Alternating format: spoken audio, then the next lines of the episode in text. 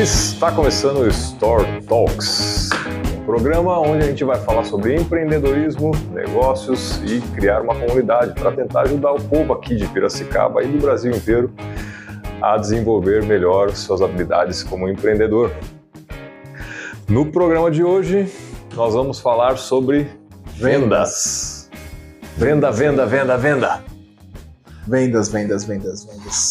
Lembre-se de nos curtir no, no, Instagram e no Facebook como store.empreenda, no YouTube como Store Talks e nas principais plataformas de podcast.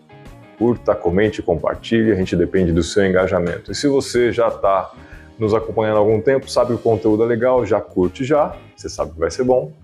E se você está chegando, conhecendo a gente pela primeira vez, assiste, se te agregar alguma coisa, né, se sentir na, a, na vontade de curtir, comentar, faça-o, que vai ser muito bem-vindo e vai nos ajudar bastante. Qualquer dúvida, posta nos comentários, a gente responde no próximo.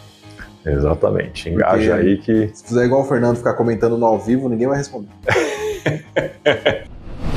e aí, Cleiton, Vendas, vendas, o que, que você entende por vendas? Cara, vendas é uma coisa que é um setor, uma parte do negócio que eu não tinha a mínima ideia quando eu comecei o escritório de contabilidade. E eu descobri que o, a primeira coisa que eu tinha que saber para montar um escritório de contabilidade não era contabilidade. É era vender. Isso foi um choque, porque na faculdade, cara, eu fiquei quatro anos na faculdade, dez anos numa multinacional, depois mais dois anos e meio numa empresa também estruturada, e aí era cada macaco no seu galho, você não tinha necessidade de entender dos outros setores. Aí eu falei, pô, vou montar o um escritório, se uma proposta legal para começar o negócio. Falei, e aí, que hora que o cliente chega? não chegou, cara. Não tinha, não, não tinha, não tive nada, nada, nada na faculdade. É, e não é exclusividade da sua. Não é, é então. Cara, depois... aquilo que a gente já comentou em algum episódio passado, se não me engano, no primeiro, Acho inclusive. No primeiro, é. Ou no primeiro ou no segundo. Assim. É, as, as faculdades, elas não preparam a gente para empreender, para vender. É, ela prepara você para ser um funcionário. Você sabe fazer aquilo. Se você quiser fazer algo além daquilo, que seja empreender, você tem que procurar depois. depois. E a gente só aprende na porrada, né? É, e isso é muito, é muito louco, né? Porque, cara, não, não, tem outro jeito de qualquer negócio dar certo, né? Como que você vai ganhar dinheiro sem vender? Se você tiver um nome, ah, sei lá, tô começando aqui, mas eu sou muito conhecido, a cidade me conhece. Talvez o negócio vire, mas chega uma hora que você precisa sair, vender por a cara e ter um departamento. Mas mesmo nesse caso, Cleiton, que se a pessoa é conhecida, ela também tem que fazer algum processo Sim. de venda, porque só o nome pelo nome, as pessoas não sabem às vezes o que, que ela faz. Né? Eu mesmo, assim, conheço, as pessoas, ah, você conhece fulano de tal? Já ouvi falar, mas não sei o que, que a pessoa faz da vida. Sim. Isso não significa que ele, se ele precisa, se eu sou um público-alvo dele, por exemplo, o marketing dele não está chegando até mim, se ele está fazendo. E aí pode ser uma falha até, porque o marketing é um, é, faz parte das vendas. Tanto que você vê vários cursos hoje aí por, de pós-graduação, né, de especialização, que é vendas e marketing, né? Ou sales e marketing. Tem alguns cursos no Brasil mesmo que colocam o nome em inglês, inclusive, né? Então, vendas e marketing é uma coisa só, né? Não estão desvinculadas. É. E aí eu queria te perguntar, você que é mais da área comercial do que eu, vou, vou montar meu negócio. O que, que eu estudo? Onde que eu faço uma faculdade de vendas? eu imagino que hoje esteja mais ok, mas no passado Sim. era muito maluco, né? Eu fico pensando nesses caras que começaram, se eles não tivessem tido comercial. Então, cara, ah, aonde você começa hoje é muito mais fácil, né? Hoje com a internet, você botar lá no YouTube, né? Quero aprender sobre vendas, com certeza você vai vai ter conteúdo, e aí vai começar a aparecer curso para você, porque tudo que você pesquisa começa a aparecer material sobre aquilo, né? Então, assim, hoje é muito mais fácil, né? Antigamente, quando ainda não tinha internet, era a base de cursos e livro, né? Mas para esses cursos e livros chegarem até você, eles tinham que estar sendo vendidos. E aí, volto a dizer, precisava ter um marketing, precisava ter um profissional que estivesse divulgando o seu trabalho, uma faculdade divulgando sua pós-graduação, né? E aí tudo é o marketing, né? Mas, assim, vendas, é, como você mesmo disse, né? Ah, eu montei meu, fiz a faculdade, montei meu escritório e cadê o cliente? É. Cara, é, a vendas ela é essencial, né? Eu estava até pensando, né, como a gente já tinha definido o tema, estava pensando em alguns assuntos e uma das principais coisas, na verdade, assim, ouso dizer que uma empresa ela não precisa ter nada, mas ela precisa ter vendas, porque a venda é o que vai fazer o dinheiro entrar na empresa. Então, pô, você não precisa nem ter produto. Você pode pegar produto consignado com, com o cara da esquina, você pode ter o seu serviço de, que seja, por exemplo, rapaz que passa na frente de casa para fazer a jardinagem, cortar o mato ali da frente. Ele não, não precisa ter muita coisa. Né? Uma Sim. faca, um podão, uma tesoura ali, ele bate ali, estou vendendo meu serviço. Então, assim, vendas é essencial, porque é o que vai fazer o dinheiro entrar. A empresa pode estar um caos, desde que ela tenha vendas, você consegue minimamente fazer com que a empresa funcione, né? É, essa é uma máxima que eu escuto direto com o Danilo quando a gente conversa sobre o negócio, e eu falo, pô, a empresa grande é muito bagunçada, muito ineficiente. Ele fala, cara, enquanto tiver dinheiro entrando, a ineficiência ela prejudica o processo, Sim. atrapalha, ok. Mas se está girando, tá, tem dinheiro se entrando, tem dinheiro entrando, entrando e pagando as contas e tá sobrando, e, tem, e tem caixa, e entra caixa e, e tem lucro, a última coisa que o cara vai tentar é ajustar processo. Tanto é que a, que a crise da pandemia foi uma coisa que deu um choque de realidade no pessoal por causa disso. Porque muito mercado estava acostumado com o giro, sendo ineficiente no Sim. dia a dia, mas girando. Quando estourou, falou: agora vocês param de vender. Aí não tinha gestão, não tinha controle. Aí faltava caixa, no, aí no dia a dia. A bagunça, né? Exatamente. Aí eles começaram a. É, em momentos de crise é quando realmente você sofre aquele impacto, né? E, eu costumo dizer que a crise não é para todos, né? Tem aqueles que conseguem aproveitar e às vezes a crise ela não afeta todos os segmentos. Então, é, se em algum momento, né, você empresário sofreu algum momento de crise, é, com certeza você parou para espero pelo menos, né? Parou para refletir aonde que sua empresa podia ser mais eficiente, porque a eficiência ela vem disso, né? É, parou de entrar dinheiro, porra, eu preciso ver meus processos aqui, é. porque em algum lugar eu posso conseguir cortar, né? Uh, até usando um exemplo que eu ouvi agora, agora há pouco, né, sobre empreendedorismo, é, roubando o conceito do, do Tiago Negro, ele estava dando um exemplo do papel higiênico. Quando você entra, vou usar o mesmo exemplo dele, eu ouvi agora mesmo, poucos minutos atrás. Quando você entra no banheiro, você precisa usar o papel higiênico. Você pega aquele. Tá, tá com o pacote fechado ali, né? Você nem se preocupa, você vai lá, abre o pacote, até rasga a folha do papel higiênico, aí você já pega o rolo de qualquer jeito, dá três, quatro voltas na mão, usa um lado só e joga fora, né? E se você entra no, no, no banheiro, fez o serviço e só tem uma voltinha de papel higiênico e não tem mais, não tem ninguém para te acudir. Aí você começa a planejar, né? Aí você começa, é a crise. É crise. É, aí você começa a ver como que você vai utilizar aquilo. E você vai dar um jeito de sair limpo. Tem que se esforçar. É aquela máxima. Né? Não comece um projeto antes, sem antes verificar se os recursos são suficientes. É, tô, tô roubando o conceito dele aqui, não sei se ele pegou de outro, mas eu acabei de ouvir isso e achei fantástico, cara. Falei, meu, é, assim. é, exatamente isso. Então, no momento de crise, você para para rever. Né? Então, assim, parou de vender, as contas começaram a encolher, né, o dinheiro entrando começou a encolher, mas as suas despesas continuam a mesma. Aí você começa a, a, tentar olhar a sua empresa como um todo para ver onde está sendo ineficiente. Isso acabou de acontecer com quem? Com o Twitter. Né? Sim. Né? O, o, nossa, Elon deu Musk. branco o nome, Elon Musk acabou nossa, de entrar lá, não, deu branco agora, né? É, Elon Musk acabou de entrar lá, já mandou um monte de gente embora porque viu que o povo estava sendo ineficiente. Pô, o cara chegava lá, 10 horas da manhã para trabalhar, ia tomar um café, aí depois do café ele estava meio indisposto, ia lá fazer uma massagem, aí voltava, estava na hora do, almoço, almoçava, dava aquela cesta, 3 horas da tarde respondia meia dúzia de mim e ia embora. Né? Cara, e quanto maior ainda. Tipo, um, Perdeu seu controle. Tem, tem, um gerente meu que falava, falava isso, que ele falava assim, a diferença para empresa pequena para grande é a bagunça. Quanto maior, maior a bagunça. Isso é uma coisa que eu sempre falava pessoal também no dia a dia de multinacional. Quanto, se a gente colocar uma pessoa para contabilizar, óbvio, de, discretamente, ela vai ver quantas horas são gastas por mês no cafezinho. E eu não sou contra o parada pro café. Sim. Mas, Ela é essencial e até É. gera muitos negócios. Sim. né? mas tem gente que se perde. Eu lembro que uma vez eu, eu tava. Eu lembro que meu supervisor fumava. E era assim, eu falava assim, era o café e o cigarro. Ele falava assim, viu, vamos tomar um café? Eu falava, não quero. Ele falou, não, mas vamos lá conversar comigo. Eu falei, beleza, meu supervisor, vou. Aí ficava lá, tomava um café, voltava pra mesa. Dava ali meia hora, dá o tempo de abrir o e-mail, tá começando a engrenar. Eu vou fumar um cigarro que eu tô estressado, vamos lá comigo. Eu falei, eu nem fumo, cara. Não, vamos lá comigo, fica sossegado. Aí eu ia. Aí um dia eu parei e falei, cara, eu acho que eu fumei o dia inteiro por tabela, não produzi nada.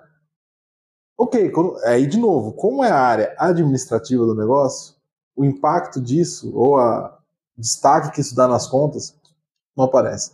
Agora você coloca todos os vendedores para fazer isso, você vai ver só como que fica o processo. Não, e no produtivo também aparece, né? É, na produção sim, é. Tipo, Aparece Mas muito o, nítido. o administrativo tinha muito. Não, se o vendedor parar de vender, isso é imediato, é o né? primeiro, né? É o Imediato, primeiro que sente. imediato.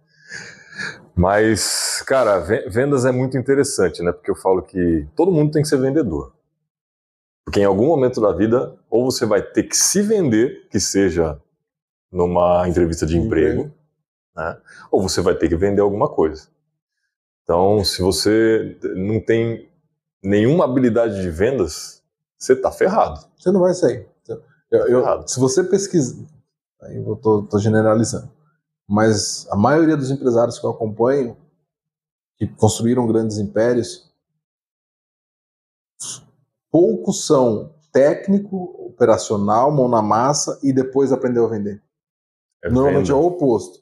O cara é muito bom vendedor, ele trabalha com vendas, aí ele monta o negócio. Aí os que me vêm à cabeça de bate-pronto. Silvio Santos vendia caneta. Era camelô. Então camelô é o cara que vende Sim, tudo, né? tudo. Ah, Flávio Augusto, Flávio Augusto, vendedor. vendedor de curso de inglês. Curso de inglês. Tanto é que ele fala, eu montei uma das maiores escolas de inglês sem, Sem saber- falar inglês, Sem né? falar inglês. Eu só sabia que era importante o produto falar máquina. Aí o Caíto lá da Chili Beans Caíto Maia. também era vendedor, era muambeiro, um muambeiro mais estiloso, né, que importava dos Estados Unidos, É. mas era muambeiro. E, sei lá, acho que esses são os que me vêm à cabeça de bate-pronto. Todos eles são esse processo. Então é, é mais fácil, né? Se você é do, do mercado de vendas e vou empreender, fala, beleza. Tem um Não, e você está dando exemplo de três aí que não tinham a mínima ideia do que era o produto deles inicialmente. Sim. Eles foram conhecer depois, por isso que você está falando, né? No processo. Tecnicamente, o cara não precisa ter, é, saber. Né? Lógico, quando ele sabe, e aí para ser um bom vendedor, você tem que conhecer o seu produto. Em algum momento você tem que né? expandir. Exato, exato. Mas o start inicial. Mas só o fato de você ser hábil em vender, eu te botar isso aqui. Pô, vende isso aí. Se o cara é bom, ele vende. Ele vai olhar, tá, tudo- Às vezes ele descobre alguma função aqui que nem você esperava, né, que o É ele produto não foi feito para aquilo, mas ele, ele vai ter a habilidade de vender, se ele é um bom vendedor. A partir do momento que ele conhece tecnicamente o que ele está fazendo, lógico, ele vai desenvolver muito melhor aquela função. Agora, uma coisa que eu, eu sofri bastante, e, e acho que é o problema de todo mundo que não é, que está fazendo o processo inverso, sou técnico, abre um negócio, putz, preciso vender. Como aborda? Como, como inicia o processo? Porque quando eu comecei, eu não sabia nada de vendas, eu não sabia, eu, até hoje eu me embanana, às vezes, num processo de, ah, que momento que eu fecho a venda, que eu faço a situação acontecer, questão de desconto, qual que é qual a melhor estratégia a ser adotada, sabe? Porque, porque basicamente tudo que eu li, quando você vai para uma venda, você já tem que ir ali, tipo, ah, tem uma gordura aqui que eu sei que o cara vai me pedir um desconto.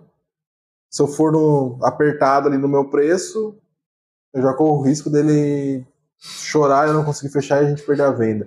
Qual é a estratégia que você vê assim que ah, compensa, não compensa? Vou entrar no mérito do- da minha qualidade ser diferenciada? Cara, isso, isso é um pouco variável, tá? Primeiro assim, né? Acho que o, o essencial é você saber para quem você está vendendo. Certo. Então você tem que ter.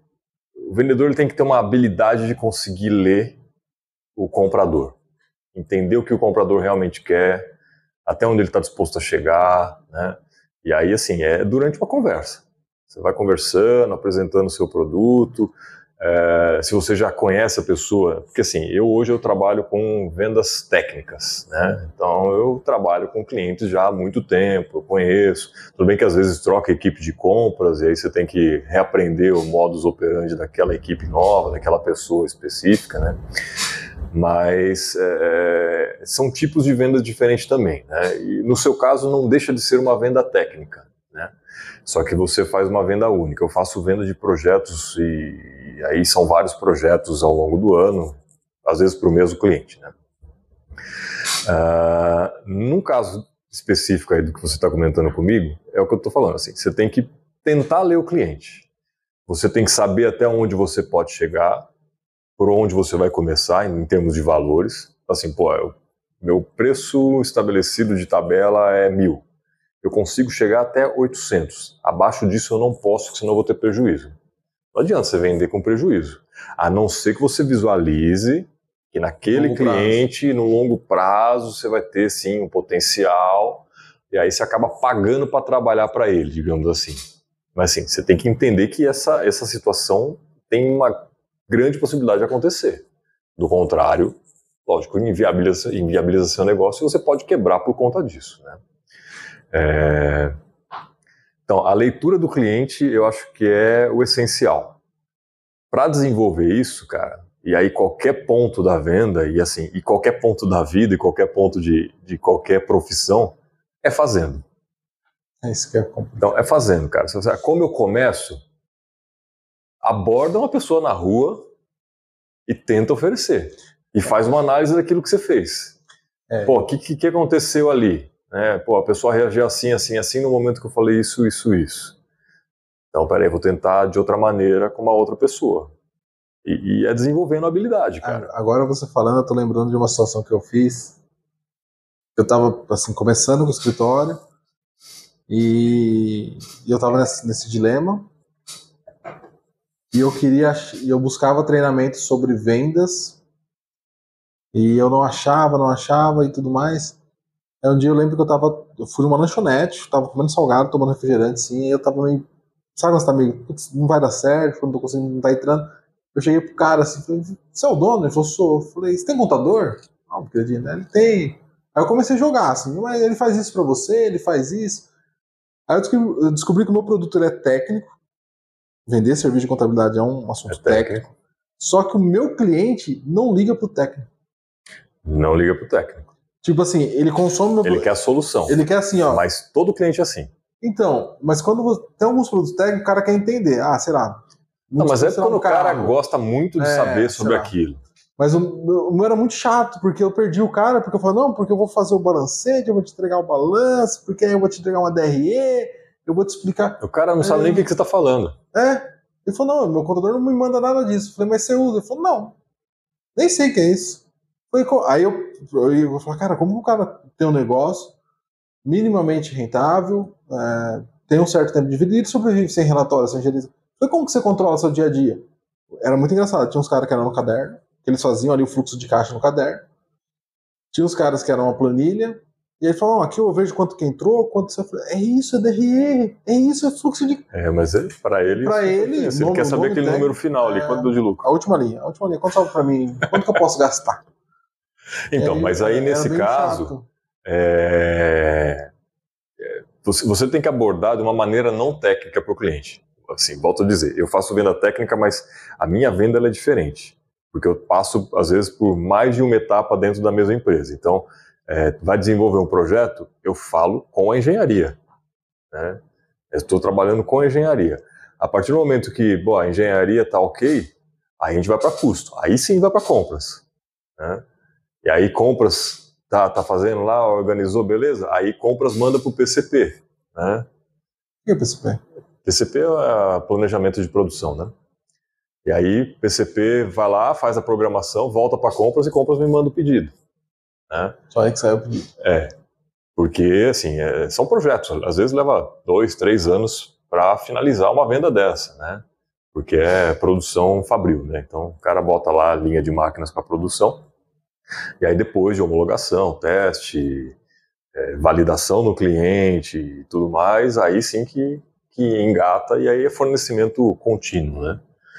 É, e aí, assim, então eu trabalho com a equipe técnica, mas a hora que eu chego pro comprador, não adianta você ficar falando é, tecnicamente pro cara. Não, não, não adianta, porque o cara não entende tecnicamente o que, que é que a gente fez naquele passo anterior, né?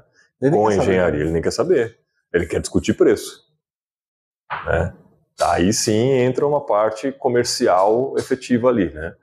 Mas, voltando, no seu caso, você teria que abordar o cliente mostrando o que talvez, né, o que ele pode fazer com aquele dinheiro que está naquela última linha do DRE para ele.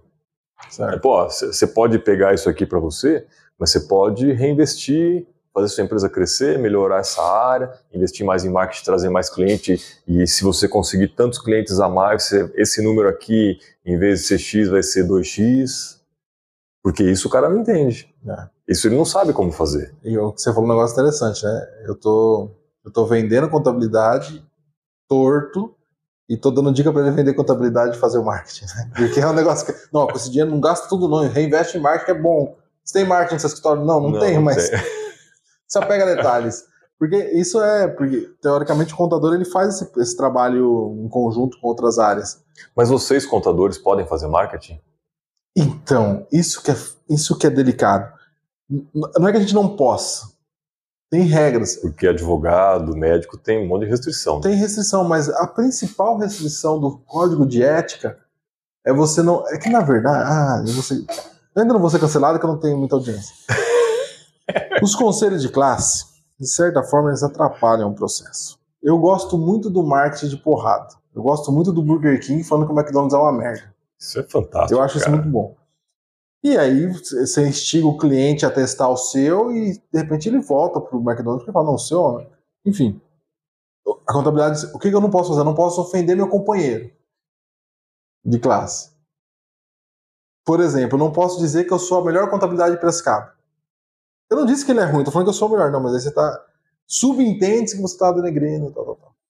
É, mas é isso... delicado. Aí eu, eu, eu, entro sempre nessa discussão nos grupos que eu falo assim, gente, e aí, como que eu tiro um cliente? Falei, por quê? Vamos lá. Eu não posso falar que eu sou melhor, eu não posso. Eu tenho que trabalhar bem delicadinho para não ofender ninguém. Meu, se eu for tão delicado assim, o cara fala: Não, eu tô com esse contador há 10 anos, por que eu vou para você? Eu não tiro cliente de ninguém. E o mercado é isso, é um tirando cliente do outro, girando, e, você, e, o cara reflete onde ele errou, e de repente fala: Esse cliente tinha aqui mesmo, enfim. E é muito louco isso, porque você não tem é, o conselho ele não te fornece o conteúdo para você vender. Agora, assim, como tá o mundo digital está tendo muito destaque, surgiu muito cara que é contador, que aprendeu marketing, eles estão vendendo marketing para contadores. Aí eles vão falando que pode, que não pode, ah. dando uma orientação. Já vejo muitos médicos que eles, eles se vendem de uma outra forma, que é fazendo aquela pegada de ah, eu tenho a rede social, eu fico aqui dando dicas, dando dicas, dando dicas, crio na cabeça da pessoa. Sim, o cara vai, ele vira uma autoridade no assunto. Isso. Aí quando a pessoa quiser, vai procurar ele. Exato. Então ele não faz direto, né? Tipo, precisa de um, sei lá, de um cardiologista, fale comigo, eu entendo de coração. Não, não, não faz isso. Mas ele vai lá dar uma dica aqui, uma dica ali, cria uma rede. Entendi. Lá, quem tem um destaque hoje nessa área de medicina é o Musi, por exemplo. Não sei se você acompanha. Ele é médico. Acompanha o Baracate. Não conheço esse. O Musa ele é médico, e ele é fisiculturista, e ele faz lives falando sobre o que pode, o que não pode, alimentação, blá, blá, blá, blá. É o Baracate é na mesma pegada. É, é, no mesmo sentido. Então, aí assim, ele não tá ali vendendo, não tô falando que eu sou o melhor, eu tô, trans, tô transmitindo conhecimento para vocês, e quando você fala, pô, eu quero, eu tenho condição também, porque hoje ele tá num patamar assim, muito alto. Consulta dele é não sei quantos mil reais e não tem, não tem nem agenda. Agenda para daqui dois anos. Então, assim, ah, você está nesse nível, pô, eu acompanho o Musa aqui, eu quero me consultar com ele. Tanto é que ele fala, ele, nos podcasts que ele vai da vida, que ele vai falando que ele começou a fazer isso para. E o mais engraçado é que normalmente eles começam, né, eu não sei até onde é verdade, até onde eles só. Mas eles começam com o intuito de transmitir conhecimento e acaba refletindo em vendas. E aí ele falou Sim, que... é, mas é por conta da autoridade, que é, é. aquilo que a gente falou do nome. Sim. A pessoa tem um nome na cidade que às vezes é conhecido e aquilo atrai, né? Aquilo chama. Na internet se atinge o mundo, Sim, né? é, Então é potencializado o negócio. exponencialmente. e aí ele fala que ele teve que subir o valor da consulta, não porque ele achava que ele podia ganhar mais e tudo mais. É porque o pessoal Pra tava isso. pagando para ir lá tirar foto com ele. Porque ele ficou meio que famoso, teve uma rede, então o pessoal, ah, a consulta devia ser uma consulta razoavelmente barata, o cara pagava, ia lá e o cara não tava ali pra fazer um tratamento, o cara tava indo lá pra tietar mesmo. É, mas isso é, é É muito até parte isso. do processo de quando você se torna uma autoridade, é começar a escolher os É, clientes que você quer atender. sim, é. Se a sua demanda é muito alta, você- o médico está vendendo hora. É. Só que a hora dele é muito mais cara do que a de um apertador de parafuso na indústria, né? É, e aí, quando o cara tem uma autoridade que todo mundo, né, uma boa parte ali, né, você falou do cardiologista, pô, todo mundo que assiste o cara ali quer ter um bom cardiologista, acompanha ele. O cara ele vai procurar outro? Sim. Se ele tem dinheiro, ele não vai procurar outro, ele vai procurar aquilo. Então a demanda dele fica muito alta, ele pode cobrar o quanto ele quiser. E vai ter gente para pagar. E vai ter agenda cheia. né? Então isso é quando você se torna uma autoridade, você nem precisa fazer um trabalho de vendas efetivo, porque a sua imagem já atrai aquilo. né? Mas nós, réis mortais, É, voltando temos que, temos que fazer um trabalho de venda ativa. Né? Ah, o que, que é venda ativa? Existe a venda ativa e existe a venda passiva. Né? Pensa o seguinte: você vai numa loja de calçados, por aqui em Piracicaba, ali na Governador, entrou numa loja de calçados. O que, que é a primeira coisa que acontece? Precisa de ajuda? Três urubuzão assim. Isso é uma venda passiva. Por quê? Porque o vendedor está ali esperando o cliente chegar.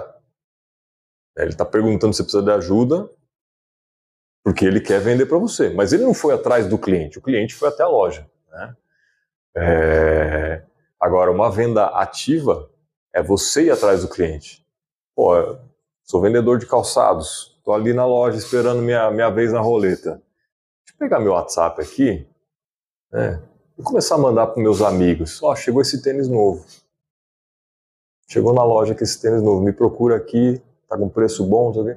Isso é uma venda ativa, em vez de você ficar esperando. Né? As lojas de varejo fizeram muito isso.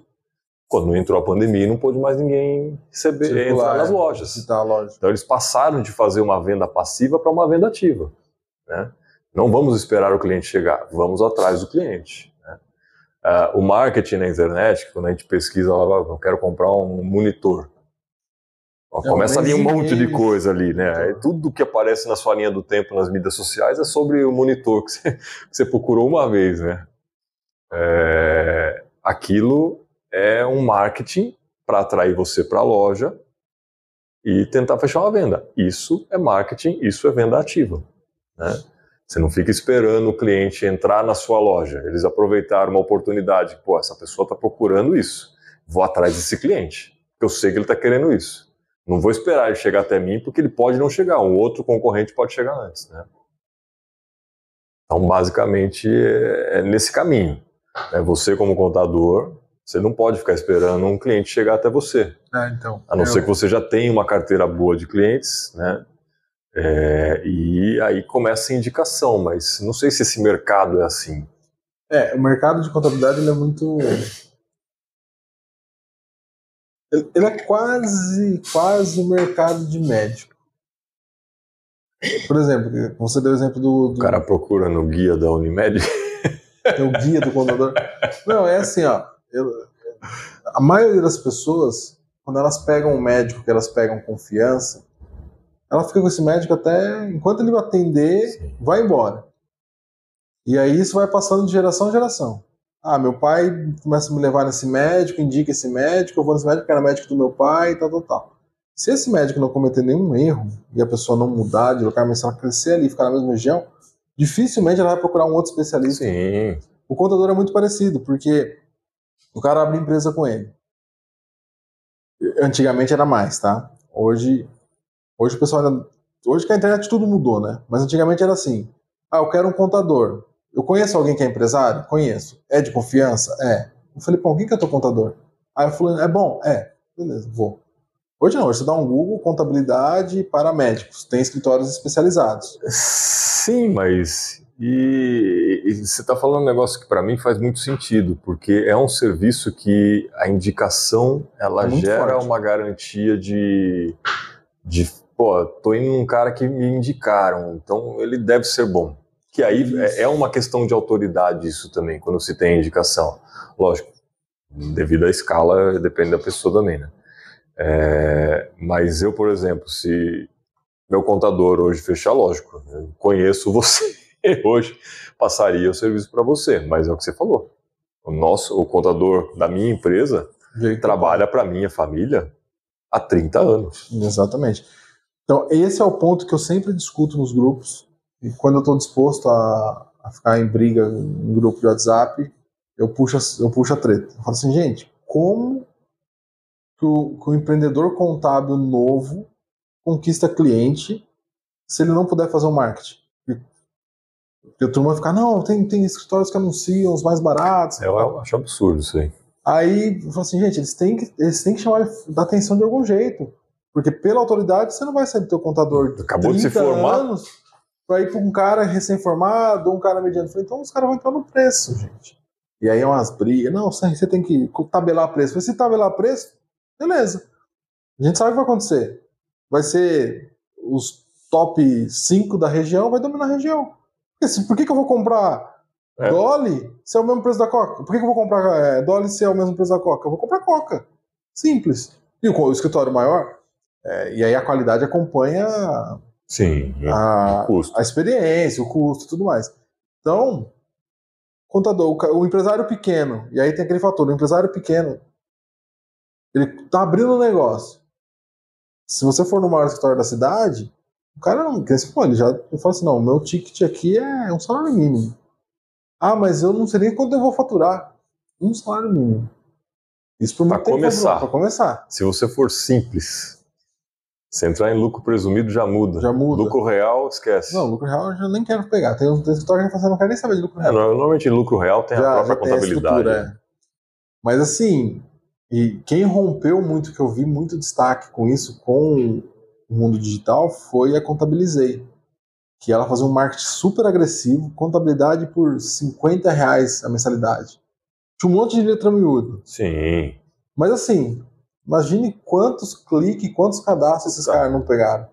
E, e aí quando você pensa em marketing, vendas, atrair, e você faz isso bem feito, a Contabilizei agora, ela já é considerada um dos maiores escritórios do país, se não for o maior, em número de clientes, não em faturamento, porque o faturamento dela, ela ganha no, no volume. Ah. O que, que ela fez agora? Abriu um banco digital. Tem toda uma base de Uma dados fintech. aqui, uma fintech.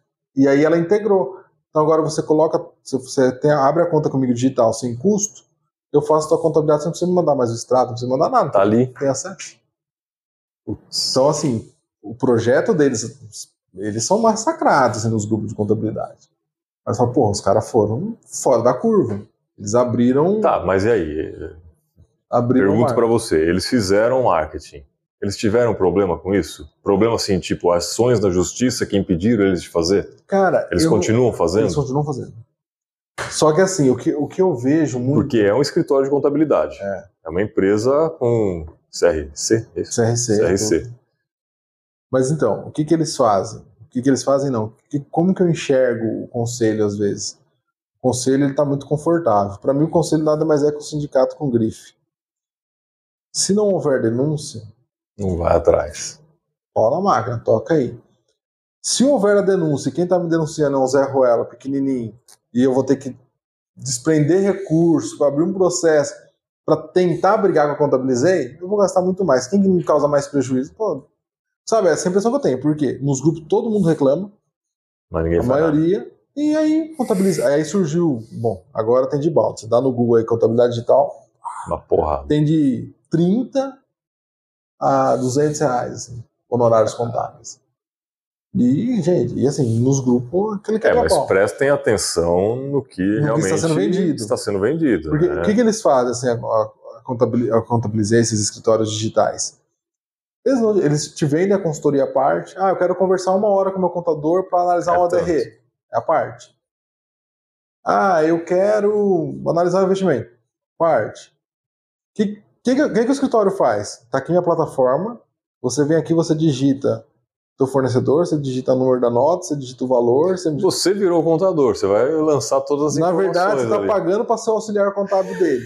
Que que ele vai... E é assim, só que isso tudo é uma questão comercial foi muito forte deles, porque estuda no contrato. Ó, você é barato, eu vou um pouquinho, cinquentão. Eu te forneço uma plataforma, é quase um Uber, eu te forneço uma plataforma. Você vem aqui e usa, você usa do jeito que você quiser. Você, eu te entrego o balanço. Ah, como que faz balancete com 50 reais? Se o cara não digita, eu não faço. Eu entrego o balanço em branco. Chega ao final do ano, demonstração do resultado. 0, 0, 0, 0, 0, 0, 0, 0, acabou. Aí o empresário fala assim, viu, mas você não fez o meu DRE. Fiz, tá aí, é zero. Você não subiu informação. Para mim, você não vendeu nada. Isso é algo que eles tiveram uma sacada, porque todo contador ele fica de babá. O contador antigo ele era, ele era quase, quase uma babá. Cobrando, né? Não vai mandar nota? Você faturou? Você não faturou? Você tem certeza? Ficava ali em cima. Eles falaram, não, tá aqui o contrato. O contrato diz que você tem que subir todos os documentos nesse formato, nessa estrutura. Vai subir um extrato? Eu tenho amigos que são muitos anos de escritório, falam, Cleiton, os extratos chegavam às vezes amassado, às vezes rasgado, impresso. Nossa, imagina na época que era tudo papel, cara. Tudo impresso com qualidade ruim, a gente não conseguia enxergar. Mandava um fax, saia tudo borrado. Nesse, nesse ritmo. A contabilizei, não, ela falou assim, eu quero o extrato. É um Excel, a coluna, a coluna tem que ser data. Para importar direto. E, e, aí eles não fazem, sabe? Eles, eles criaram inteligência. E aí o marketing, aí o marketing, a venda deles é muito fácil. É, então. Aí, Muito bom, fácil não, né? Tipo assim, eles criaram toda uma estrutura, todo um projeto de forma, de fato, robusto. E quando eu entrei nesses grupos, quando eu comecei o escritório, que eu mais ouvia nos grupos era que a maioria não tinha departamento comercial no escritório de contabilidade. Porque todo mundo ou era dono do escritório há muito tempo, ou herdou de alguém. Herdou de alguém. Ou era. É, até você já comentou que aconteceu isso com você ou era tipo assim, funcionário de um escritório, e aí ele acabava ficando com, com uma carteira de clientes que ele atendia, e aí ele criava um vínculo com esses caras, aí ele falava, se eu montar o meu, você vem comigo? Sim. Então assim, ele, ele fazia um marketing interno ali, marketing né? interno, é, você pode, aí você pode até entrar em questões éticas, ele está tá trabalhando de empregado e roubando cliente ao mesmo tempo. Porque... É, eu não sei como funciona isso dentro do, do, do, da contabilidade. É, né? se for mas isso mas é difícil provar também, né? Como vai? Mas bom, é, bom, é, volto a dizer, dentro da contabilidade eu não sei como isso funciona, né? Mas em vendas isso é normal. É sim. Em vendas isso é muito normal. Eu tenho a minha carteira de clientes para as empresas que eu trabalho, né? Sou representante comercial. É... Se por um acaso, né? A empresa para quem eu represento me desliga e uma outra me contrata, ou que seja um vendedor interno mesmo, né? É, esse cara ele tem contato com todos os todos departamentos eles. comerciais das empresas que ele trabalhava, né? Que, que ele ia vender, a parte de engenharia. Ele vai ligar para os caras, falar: "Estou aqui na empresa tal agora, né? Quero apresentar o meu novo produto, é o mesmo segmento, é um concorrente, ou às vezes é um outro segmento, e o cara tá ali com a chance de vender mais alguma coisa também. Enfim, network ele No tem. fim, a carteira do cliente, a carteira de clientes, não é da empresa, é do vendedor. É do vendedor. Né? Sim. E muitas empresas contratam, às vezes, outros vendedores de concorrentes justamente ah, para trazer é. essa carteira. Porque o cara já tem um contato, empresa nova, cara. Né? Empresa nova com recurso, ela É, ou a empresa que está vindo para o Brasil, às vezes, montou uma, uma é, filial aqui no Brasil, contrata isso. de outras empresas concorrentes o cara já tem a carteira de clientes. Eu tenho um é amigo muito foi, normal, cara. Um amigo foi, foi bem isso, assim, ele estava no mercado específico, numa empresa que nadava de braçada, era a única. A concorrente veio para o Brasil, sabe-se Deus como, mas eles conseguem chegar, chegou no cara e falou, me fala, eu preciso de um cara para essa, para essa, para essa, para essa área. Aí, ah, quando você ganhar, eu ganho dois. Eu dobro. Eu dobro. Aí é uma proposta, você fala assim, caraca, tudo. Tchau. Mas traz os contados, quer dizer. Sim. E aí, de fato, é, é uma prática comum, né? É uma prática comum e isso faz gerar o mercado. Se é ético ou não, cara, eu de, de verdade assim não acho antiético, porque o espaço está aí para todos. É mercado, né? É difícil é, falar de. Você não quer perder a carteira de cliente, não perca o vendedor, né? Basicamente é isso aí. Mas, lógico, não é só o vendedor, né? Se o produto e a empresa é, atende tem um muito bem, agregado, tem, né? tem outras coisas aí por trás também, né? Exatamente. Blá, blá, blá. O cara entra numa empresa nova, né? roubou o, o, o vendedor da, da, da, empresa já que está bem estabelecida, assim, tá, não, beleza, conheço você, confio em você, mas é a empresa, vai me entregar, tem qualidade, não vai me dar dor de cabeça, não vai me dar problemas diversos vai queimar aí. o meu é, contato. Exatamente, pô, vou botar o seu, seu produto aqui na minha máquina, Vai, vai funcionar, né? Tá vou testado, ter, tá vou ter que homologar, é, mais seis meses, um ano para homologar tal. Então, assim, se a empresa é consciente do que ela está fazendo, ela vai fazer todos os testes antes de fazer qualquer aprovação, né? Mas às vezes tem uns loucos aí que vai no preço. Não, meu, o meu produto é mais barato. Tá bom, eu compro. Bota lá pedido para entregar por um ano. Aí o primeiro teste da pau, meu. Né? Então tem que tomar um pouco de barato sai caro, né? É, o vendedor ele ele está treinado para para saber vender, né, para botar o produto dele ali na, na, naquela prateleira, naquele, naquele equipamento, naquela linha de produção. Então ele tem essa, vou dizer malandragem, tem, tem lógico, é, tem quem é malandro, mas tem o cara que consegue visualizar e, e levar o cliente para aquilo, e é isso que a gente tem que fazer. Né, você começou até dizendo aí da, de, da empresa resolver o problema, né? Um vendedor ele está ali para resolver um problema. Se o vendedor está ali oferecendo um produto só para ganhar dinheiro, isso, isso para mim é agir de má fé. Ou não, eu quero resolver o problema que você tem. Então vamos supor lá, eu peguei um cliente lá que está desenvolvendo uma máquina nova, ele entra em contato, Felipe, estou precisando aqui, né, a gente está com um projeto novo, ok, estou indo aí. Lá, faço uma visita, entendo o que, que o cara quer, né? assim, ó, nós temos produtos para isso, tal, tal, tal, vou passar para minha engenharia, a engenharia vai calcular e ver o que, que se aplica melhor para você. Beleza? Beleza. Eu jamais vou falar assim, ó, eu tenho esse, eu tenho esse. Esse aqui custa tanto, esse aqui custa dois tanto. Compra esse que é melhor. E às vezes esse aqui atende a especificação do cara. É. Não é só programar mais. Porque se eu estou vendendo um que é o dobro do preço e também vai funcionar, mas está superdimensionado, se chega um concorrente, concorrente, meu, esse aqui também. se chega um concorrente meu e chegava assim, nossa, mas por que você está usando isso aqui? Você não precisa, você pode usar esse outro aqui que vai te atender e é metade do preço.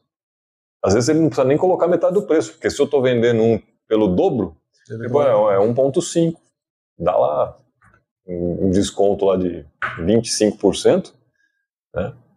E o cara tem uma margem muito maior, é abrir espaço para o concorrente. Então ele, o vendedor que fez isso, ele vai vender uma vez só. Né? E vendedor ele não, vem, não vive de uma venda só.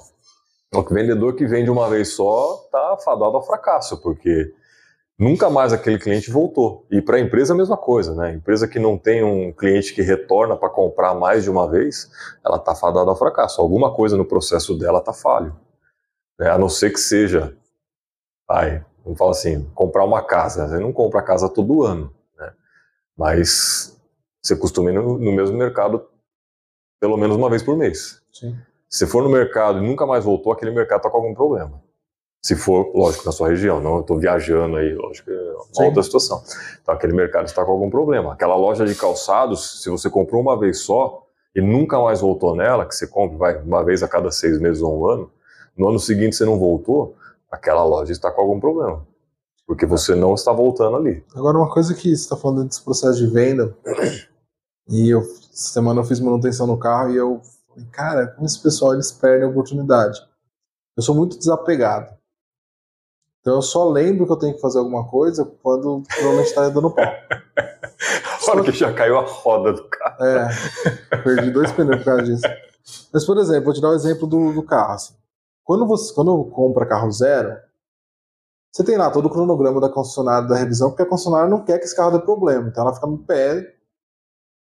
Mas o carro usado, o que eu vejo é que os, mecânicos, os mecânicos, os, o pessoal que vende pneu, faz alinhamento e balançamento, eles são muito desapegados. Hum, nossa, cara, é uma falha gravíssima. Porque assim, ó, eu comprei quatro pneus. Comprei num cara. E, cara, eu não faço ideia de quanto tem que alinhar, quanto tem que balançar, não faço ideia. Esqueci completamente. Cada 10 mil. Então, agora eu sei. e eu sempre me desliguei disso. Aí fui em outro cara, porque como aquele cara não me ligou que eu troquei os quatro pneus, eu não tinha apego nenhum com ele, não tinha nenhum. Eu falo assim, não tinha nenhuma consideração por ele. Aí eu levei no outro cara, ele olhou e falou, Cleiton, você perdeu os dois pneus da frente aqui, porque comeu, tá desalinhado, tá tudo torto o carro tal. Já era esses dois pneus. E, Pô, eu não acredito, comprei novo, cara. Tem um, ano e meio de uso. Vou deitando. Ele falou, não, não era pra você perder, não. Aí eu fiquei assim, pô, não acredito. Aí esse cara já foi mais, mais esperto. Ele falou, com que frequência você faz alinhamento? Eu falei, cara, não sei que frequência você tem que fazer. Cada vez que eu troco o pneu. Eu falei, eu vim aqui porque eu senti que o carro tá puxando. É, essa é a hora? Ele falou, não, quando tá puxando já tá ruim. Aí ele falou, não, vou pôr aqui. Aí fez aquela coisinha básica de pôr o adesivinho lá. Mas ninguém olha.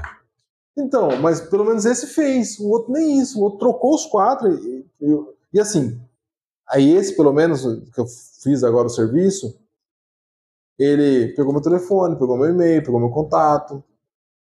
Então eu creio eu que se ele tiver ali no sisteminha, e hoje qualquer sisteminha faz isso, vai esperar um lembrete, ó, o Cleiton trocou o pneu tem três meses. Cara, isso que você está falando é assim, eu acho assim, realmente uma cagada. A etiquetinha, normalmente, eh, pelo menos É. todos os lugares que eu vou, eles colocam uma etiquetinha, seja uma troca de óleo, seja uma É, manutenção a troca de de um óleo eu carro, acompanho porque eu tenho mais medo. pneu também, em boas lojas eles costumam colocar, né? Mas assim, expandindo para outros mercados, inclusive, né? É, é o pós-venda. É você fazer um acompanhamento, de pós-venda. Não é que você vendeu, acabou, não faço mais nada ali, né? Eu tenho que manter aquele cliente na minha, é, é, como que fala ali, no, no meu mapa de poder, né? Pô, eu tenho que saber o que, que aquele cara consome, o que, que aquela moça gosta de comprar, para quando aparecer algo, eu poder oferecer para eles, né? Então você está falando aí do pneu. Pô, custava o cara fazer uma pergunta básica para você, Cleiton, mais ou menos quanto você roda por mês? Ah, eu rodo, sei lá, vai, 40 km por dia, o cara vai lá faz vezes 22 vai, dia- dias úteis aí. Então o Cleiton roda mais ou menos tanto por mês. É, os 10 mil quilômetros vai dar mais ou menos daqui, sei lá, seis meses. Fazendo, não estou fazendo a conta aqui de cabeça, tá, gente?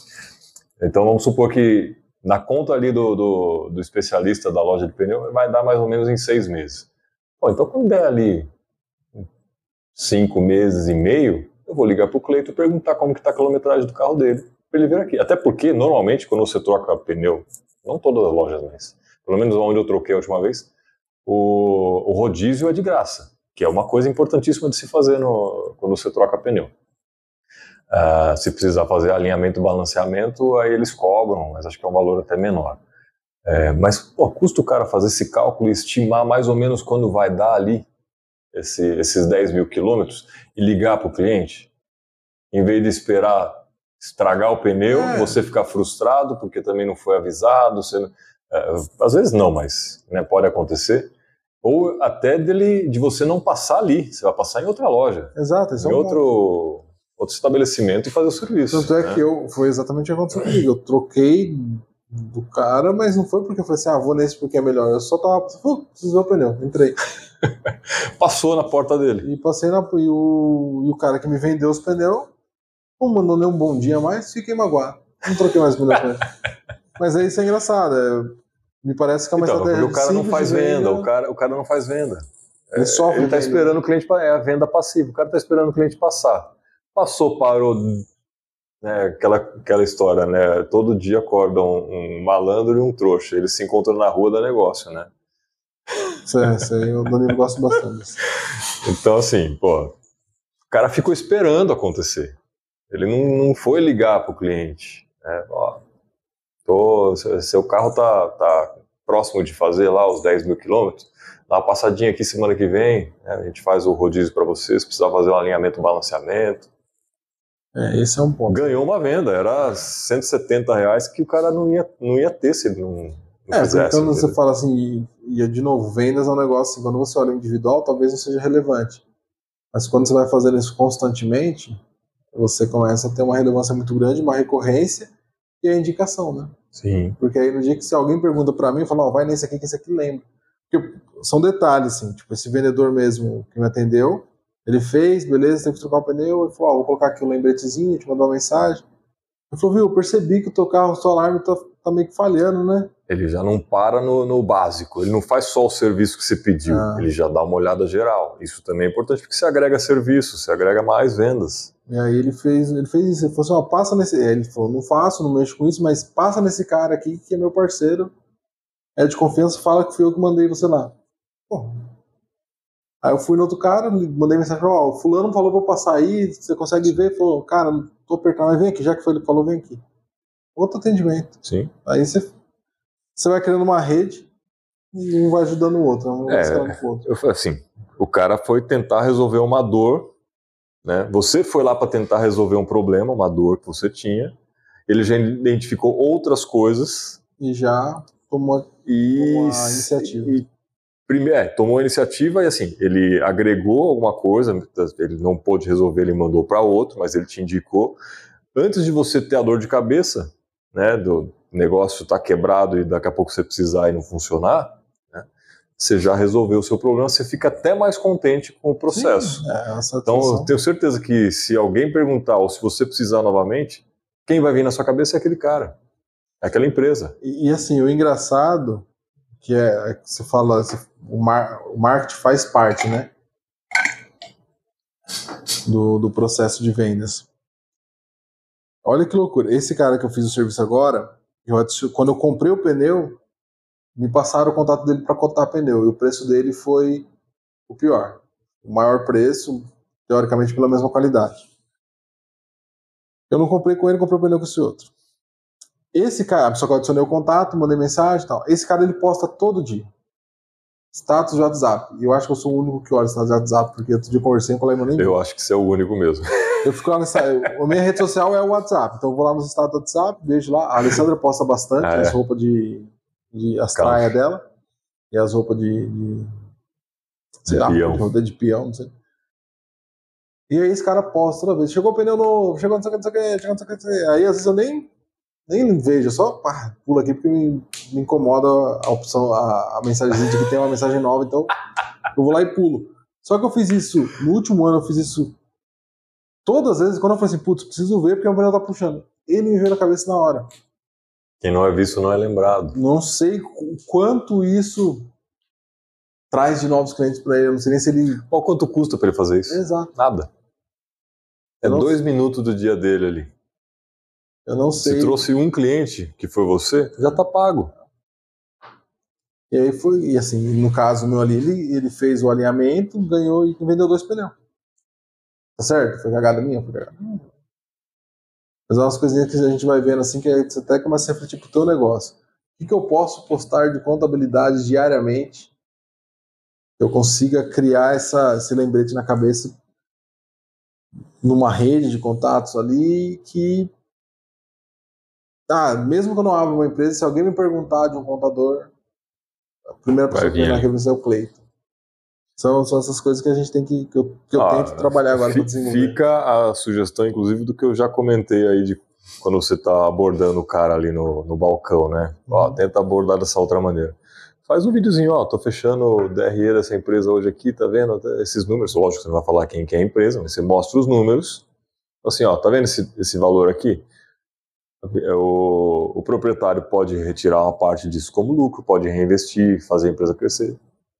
Né? Aí no outro dia pega algum outro cliente com uma dificuldade financeira, fala assim, ó, esse aqui ele perdeu o controle, né, por conta disso, disso, disso, né, dá para ajustar dessa outra maneira, alguma coisa assim, né, videozinho rápido, sei lá, de 30 segundos, né, mas para você botar ali na sua rede que você é um contador e a hora que alguém precisar vai lembrar de você, porque é essencialmente isso, cara, quem não é visto não é lembrado, né, É, nós como vendedores a gente tem que estar, no meu caso, fico viajando e trabalhando via internet, telefone, atendendo os clientes, né? É, ho- Hoje mesmo, né? Tava num cliente e aí a última vez que eu tinha visto essa pessoa que é da qualidade nem é nem eu nem atuo diretamente com ela constantemente, é mais em alguns pontos específicos. Oh, faz tempo que você não vem aqui. Ah, final de ano, tal, corrido. Ah, mas, pô, você não, viajou mais? Não, eu venho aqui, mas nem sempre eu falo com você, né? Mas você quer que eu venha aqui e te traga flores na próxima? Eu trago, porque a gente já tem uma intimidade, né? Aí já bate o papo, toma um café junto, né? Mas o cara falou assim, ó, e aí, faz tempo que você não vem aqui. Não, não é que não faz tempo que eu não venho aqui. É que eu venho, mas nem sempre eu preciso nem falar com você, né? Com você. É, até porque a empresa é grande, não dá para ficar rodando nela inteira lá, né? Mas é essencialmente isso, cara. Assim, o marketing é para chegar nas pessoas que você não conhece, mas principalmente, e é mais fácil, você chegar em quem você conhece para converter aquilo em vendas. E às vezes, e é ainda melhor, né, uma dica aqui muito importante é quando você já tem uma carteira de clientes ou você já vende produtos né, para uma carteira de clientes e você lança um produto novo para vender para essa turma que já compra. Já é cliente seu, eles já conhecem você, você já é autoridade para eles. Então, agregar um serviço novo, né, a gente já comentou várias vezes sobre isso, o contador vai lá e faz o balanço e manda pro, pro, pro cliente, né? Pro empresário. O cara não sabe nem para que, que serve aquilo lá. Eu falei assim, ó, tô te mandando balanço, você tá usando? Ah, não, só guardo lá na gaveta. É, nem na gaveta hoje, é tudo no computador. Tudo no computador. É... Delete seu e-mail, nem vejo. Fica lá como não lido. Vai até pro spam. 10 anos de e-mail não lido no computador, né? É, pô, assim, ó, eu vou, vou te oferecer uma hora de consultoria gratuita, né, para poder te ajudar aí, se você quiser, melhorar a sua empresa nessas questões aqui. Se você gostar, a gente continua fazendo, eu cobro. Daí, no dia da consultoria gratuita, você apresenta valores, né? Isso é até importante, você não, não se deve falar o valor. Porque, ó, uma coisa fica a dica aqui que acho que é, é, essencial. Lógico, tem gente que só está preocupada com valor. Né? Com preço, não? É, com preço, não com valor. Ah, custa tanto. Ah, não, tá caro, não quero. O cara vira as costas. Vamos falar que eu quero comprar um copo térmico, né, tipo Stanley. Chego na loja, na loja X, pergunto quanto tá custando. Ah, esse aqui tá 270 reais. Ah, não, tá muito caro. Aí eu vou na, eu quero, quero comprar, mas achei aquele lá caro. Aí eu vou numa loja Y cara tem um atendimento bom, o vendedor sabe vender, né? É, o vendedor sabe ler o cliente. Aí eu chego lá e pergunto: quanto custa esse copo aqui? Cara, esse copo aqui, deixa eu te explicar. Esse copo, ele tá na moda, né? Você vê que tá todo mundo querendo. É por isso que eu tô querendo um também, né? É, eu ouvi dizer que é bom, mas eu não sei. O que, que, é? Que, que é esse copo aí? Por que todo mundo quer ele? Não, então, isso aqui é o seguinte, cara, é um copo que Primeiro que ele é bonito, tem várias cores, né? A gente pode personalizar aqui para você se você quiser, grava o seu nome, faça um desenho ali e tal. É, isso aqui é tudo hipotético, tá? Ele comprou é, o copo. É, comprei o copo. É, e ele, é, por dentro, ele tem uma tecnologia que faz com que o calor não, o calor ou o frio, né? Se você estiver tomando uma bebida gelada, ela se mantém por mais tempo. Ou se você estiver tomando uma bebida quente, também se mantém por mais tempo.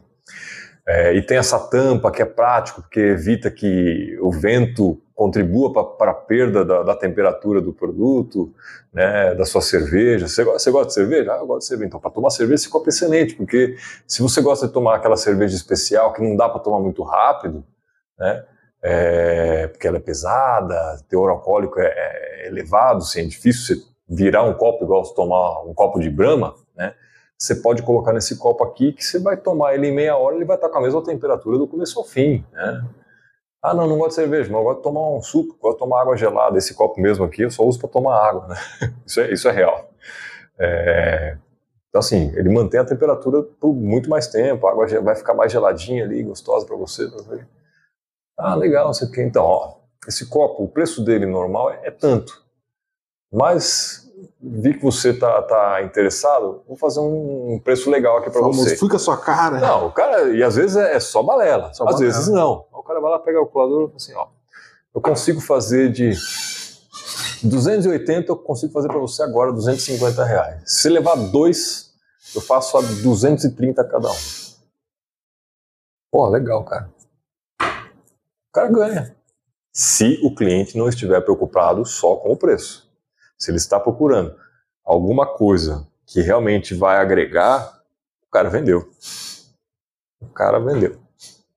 É, esse é o ponto. É, é, como você disse, é saber ler as pessoas, porque tem, tem clientes e clientes. Se for um cliente que ele está buscando só preço, esquece. O cara ele dá uma cortada. Não, papai falar quanto? Esquece. Aí você não, não tem chance. Se sua loja não for, sua loja, seu produto, seu serviço, não for focado em atender um público que está procurando a qualidade, né? E aí é outra coisa importante. Você tem que entender quem você vai atender, né? Por exemplo, uh, não sei quantas imobiliárias tem em Piracicaba, mas eu ouvi hoje uma informação. É, hoje, hoje eu ouvi uma informação que no Brasil existem mais de 40 mil imobiliárias, mais de 400 mil corretores com Cresce, mais de um milhão de pessoas trabalhando como corretor de imóveis. O conselho não está fazendo esse trabalho direto. É, tem mais de 600 mil pessoas trabalhando como corretor de imóveis que não tem Cresce. Caraca. tem mais, eu queria, eu queria mais 100 do que com. Mais 100 do que com. Né? É, e aí, uh, tem imobiliárias que pega de tudo. Pega exatamente qualquer produto. Ah, quero vender minha casinha lá no bairro X, que é longe pra caramba. Imobiliária vai lá e cadastra. Né? Uh, e aqui em Piracicaba tem uma imobiliária, que é uma parceria minha, inclusive, né? Eu também atuo como corretor de imóveis aí no, nas horas vagas, né? é, são amigos meus, é, e o foco deles é imóvel de alto padrão. Se chegar um cliente lá com um imóvel que não é assim, um imóvel, e, alto padrão, tá? Não é imóvel caro, é imóvel de qualidade. Pode ser um apartamentinho de 40 metros, mas é naquele prédio bom, bem localizado, com preço tá? que agrega valor, que o prédio tem tudo, próximo da, da, dos melhores bairros, né? é, e está inteiro e está dentro do preço também, porque não adianta o cara falar que o apartamento dele custa 300, mas o preço de mercado é 250, né? Então, assim, tá, tá com preço legal e é um produto bom mesmo, assim, que está impecável, isso é imóvel que vale a pena se colocar, né? Mas não é aquela casinha que está caindo aos pedaços num bairro longe pra caramba, que está custando 150 mil, 200 mil, 300 mil, que, a, até de 400 mil, né, 500, às vezes tem imóvel de um milhão que não vale um milhão, né, porque tá, a localização dele é ruim, a gente não vai trabalhar com isso, né, a imobiliária H Imóveis, né, então eles são focados no imóvel de qualidade e alto padrão. Nicho, e eles né? têm aquele mercado. Né? Quem quer buscar um imóvel de qualidade, né, e sem ter a dor de cabeça, vai buscar é, esse tipo de lugar. Né? E quem quer comprar um, um. MRV da vida. É, um MRV da vida vai direto na construtora. É. Aí não tem jeito. Não tem nem que. Não tem jeito. É, móveis, por exemplo. Né? Tem lojas de móveis focadas em público de alto padrão. Você entra lá, a cadeira, né, a poltrona da sala custa 15 mil reais. Né? Ele não vai ter uma cadeira de uma poltrona de 300, 400 reais da Casas Bahia. Então é, é nichar. É nichar. Tem mercado para tudo, né? Acho que nichar realmente é uma, uma estratégia muito. É, e não só nichar, viu, gente? É entender o que, que você quer fazer, que público você quer atender. Sim. Assim, eu quero atender desde o é, D menos até o A mais, esquece. Não tem como, é impossível isso. Impossível. Né? Então, assim, eu quero atender essa classe com uma faixa de renda tal, né? É o que a gente fala muito do, da persona, persona. né? Então, a, a, pessoa pode ser público. Vamos, vamos supor ah, uma barbearia. Barbearia, o público essencial é masculino. Então, é masculino, a faixa etária de tanto que eu quero atender, porque às vezes pode ir uma pessoa mais velha que, que não é o ambiente para ele, então eu vou estabelecer minha barbearia para atender esse público mais jovem, de, vai lá, de 20 até 35 anos, né, porque vai ter uma pegada mais moderna. Nada impede de uma pessoa mais velha ir lá, Mas ele não, está mirando naquele público. Né?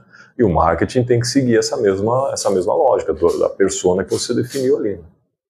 Faixa de renda e tudo mais. Aí tem várias questões. Né? É, dentro da contabilidade tem esse discurso também.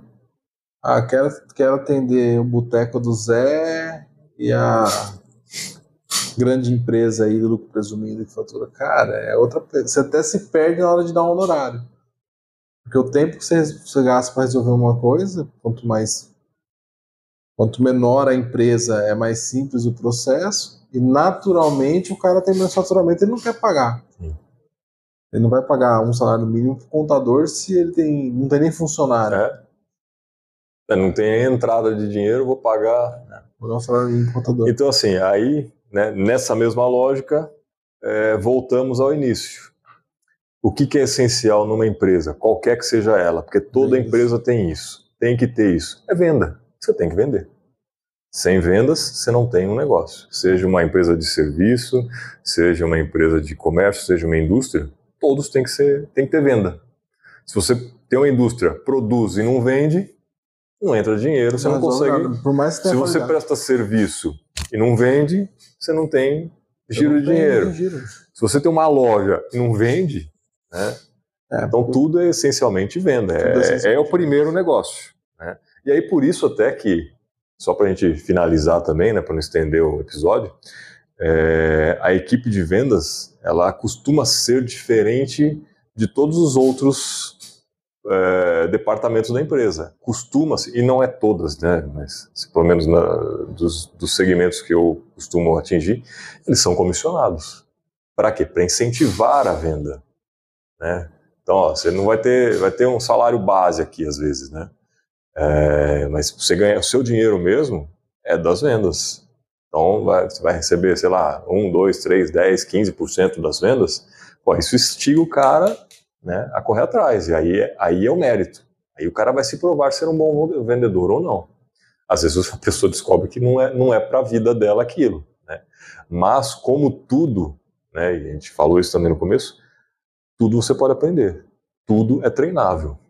Né? Como diz Joel J, o sucesso é treinável. né? E existem livros, muitos, muitos livros muito bons sobre vendas. Né? Aí, assim, depende do, do produto que você trabalha. Aí, no meu caso, né, que é aquela venda mais técnica, existe um livro que eu gosto muito, que chama Spin Selling. É muito bom, né? recomendo para todo mundo que, mesmo que não venha trabalhar com esse tipo de venda, aprende e agrega, né? E só para dar um último exemplo, depois se você quiser complementar fazer mais alguma pergunta também, fica à vontade.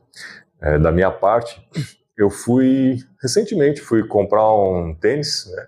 E eu botei na minha cabeça que eu queria um tênis marrom. Sei lá porquê, mas queria um tênis marrom. E é raro achar um tênis marrom hoje, né? Sapato assim é mais comum, mas tênis mesmo de, de esporte. E aí eu fui numa loja, ah, não tenho, ah, não tenho. Aí eu pa- parei numa segunda loja, o cara falou assim, cara, tênis marrom é difícil, hein? Pra que que... vo-" Aí ele, aí ele fez o trabalho de vendedor. Pra que que você quer um tênis? Não, é que eu quero um tênis pro dia a dia, eu vou na academia, às vezes eu gosto de caminhar, tal, aí eu pego um lugar assim, é, um pouco mais de, de terra, né, areia, aí para dar menos trabalho no tênis, eu não quero tênis com sola branca ali, que aquela borracha começa a ficar amarelada, suja, tudo aqui. Ah, tá, entendi. Mas ó, se, for um desse aqui, preto, não sei o quê, tal, tal. o cara começou a, a que- entender, querer entender o, o meu propósito com o tênis. encanado com o tênis E aí ele fez um trabalho de vendas. Ele não foi lá, ah, eu quero esse tênis aqui. Você mostra lá, né? Você entra na loja, eu quero, ó, eu quero um par desse, um desse, um desse, tamanho 41. Aí o vendedor sobe lá no estoque, pega aquilo lá, te entrega, ah, serviu, ficou bom? Não, não ficou, esse aqui, ah, esse aqui, esse aqui eu gostei. Tá. Aí eu levo. O cara não, ele fez um trabalho de vendas, querendo entender para que que eu queria, Por como quê? que eu ia usar, por quê, né, que faixa de valor, e começou a me apresentar, algumas opções. Eu não comprei com ele porque eu, assim- eu cheguei para ele e falei assim, ó, cara, eu quero um tênis marrom. Se eu não achar, eu volto aqui e compro esse aqui com você.